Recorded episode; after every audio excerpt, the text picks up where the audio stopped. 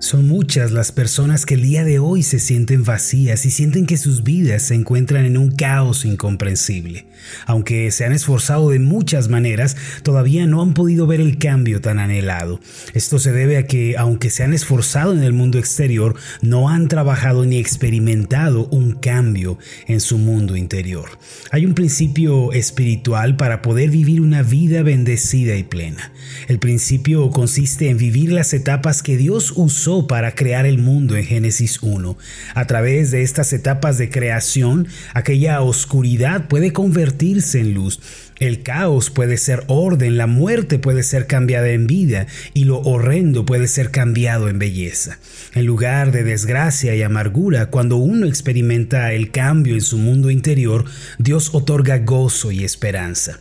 De modo que si usted quiere ver un cambio como este en su vida personal, el primer paso es cambiar su mundo interior. La Biblia nos dice que cuando el hombre dio la espalda a Dios y optó por una vida de pecado y rebelión, su situación se volvió caótica. Su vida se volvió un desorden incomprensible. Hoy en día vemos a muchas personas viviendo en un desorden continuo. Sus prioridades están desordenadas, sus hogares desordenados, sus planes y proyectos desordenados también.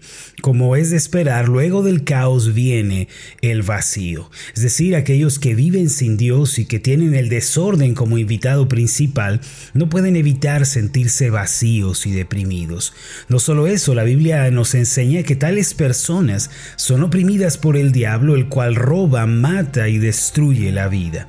No obstante, en medio de todo esto, en esta situación tan caótica descrita hace un momento, todavía hay esperanza. Esta asombrosa esperanza puede ser adquirida por aquellos que ponen su total confianza en Jesucristo y le reciben como Señor y Salvador suficiente. Génesis capítulo 1, versículo 3 dice lo siguiente, y dijo Dios, sea la luz, y fue la luz. Este es un paso asombroso en la vida de aquellos que quieren experimentar un cambio en su mundo interior. Cuando Dios dijo, sea la luz, de inmediato la luz se manifestó y lo iluminó todo. Esta es la obra poderosa del Espíritu Santo quien nos trae al conocimiento de Cristo, quien es la luz verdadera. Ahora, ¿cómo podemos afirmar que Jesús es la luz de Dios? En Juan capítulo 8, versículo 12 leemos lo siguiente.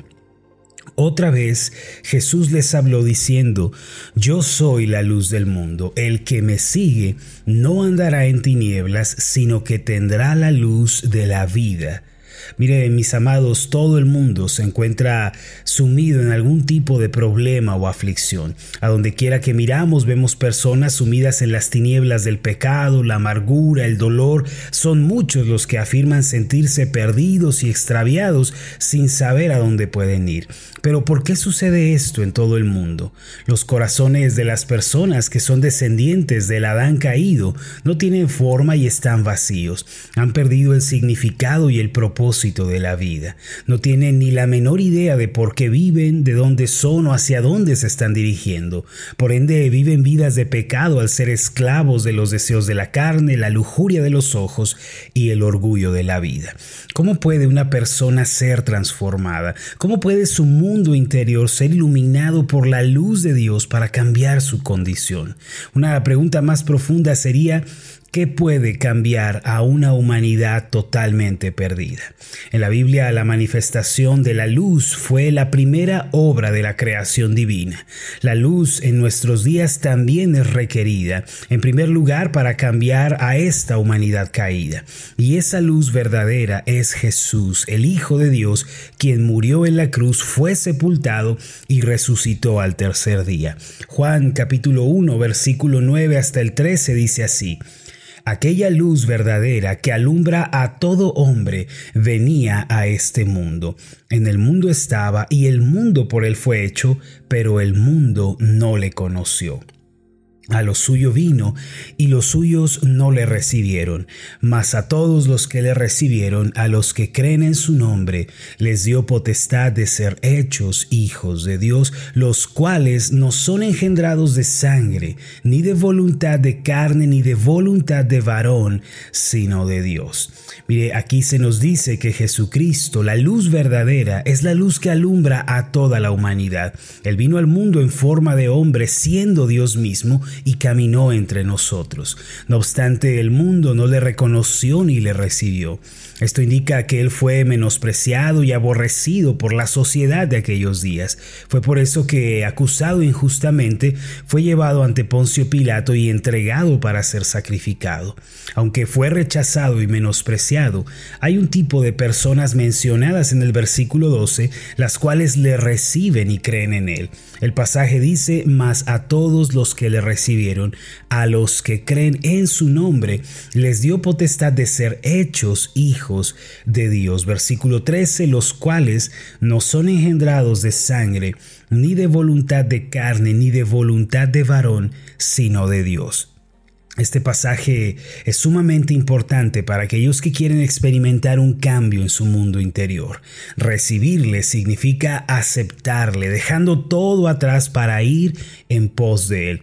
No es solo alguien que nos da algo y nosotros lo tomamos, no. Recibir a Cristo implica renunciar al mundo, al egoísmo de creer que yo puedo agradar a Dios con mis esfuerzos y a mis esperanzas de ser salvo por mis obras. Quien recibe a Cristo renuncia a todo lo demás y va en pos de Él. Además, creer en su nombre equivale a confiar en su obra expiatoria en la cruz. Es creer que Él pagó el precio total de nuestros pecados y que su obra es perfecta para satisfacer la justicia de Dios. Es creer que solo Él es el Salvador, el mediador, el intercesor, el redentor de nuestras almas. Cuando Jesucristo, que es la luz verdadera, viene a nosotros y brilla en nuestro ser, aunque nuestra vida sea tan oscura como la noche debido al pecado, o a la bebida, o a las adicciones, o la lujuria, todos los poderes de las tinieblas se retiran. Es entonces cuando la vida eterna de Dios nos llena. Luego la vida santa y radiante que nos inunda comienza a trabajar interiormente como la energía esencial que renueva nuestra vida. Mis amados, cuando cuando Jesucristo entra en el corazón de las personas, se genera una fuerza que comienza a transformar la vida y renovar la imagen que Dios había plasmado en el ser humano desde el principio. Luego, la sorprendente obra del Padre comienza a manifestarse en la vida cotidiana de las personas. Por esta razón, para que nuestro mundo exterior sea transformado, primero nuestro mundo interior debe sufrir un cambio. Este es el cambio de la luz de Jesús. De poco sirven los esfuerzos humanos y los métodos del hombre si el mundo interior no ha sido transformado. Noten ustedes que lo primero que Dios hizo en el relato de la creación no fue correr a arreglarlo todo, a ajustar aquí y allá, sino que lo primero que hizo fue invitar a la luz. Así también ocurre en nuestro mundo interior. Antes de que Dios comience a ordenar nuestro mundo exterior, Él primero trae la luz de su Hijo a nuestra vida. Este, mis amados, es el proceder de Dios. Por lo tanto, permita que la luz de Jesús brille en usted el día de hoy. Ríndase a Cristo, entréguele su vida y conviértase en un seguidor de la palabra de Dios. Entonces la luz verdadera llenará su vida y la obra de reconstrucción comenzará en usted. Vamos a hacer una oración juntos. Amoroso Dios y Padre Celestial, tú estás obrando aún el día de hoy en nuestros corazones, en nuestras vidas. Padre, te damos las gracias porque tu obra no ha cesado. Tú sigues trabajando, Señor, en nuestro ser interior. Tú estás haciendo una obra. Padre, podemos ver a la luz de tu palabra que tú comenzaste con la luz, trayendo esa preciosa luz a, en medio de las tinieblas y la oscuridad. Así también en nuestra vida, Señor, cuando vivimos en la oscuridad del pecado, de la rebeldía o de la obstinación, tú nos traes la luz de tu Hijo Jesucristo. Gracias Padre, que esa luz brille en nuestra vida el día de hoy. En el nombre de Jesús. Amén y amén.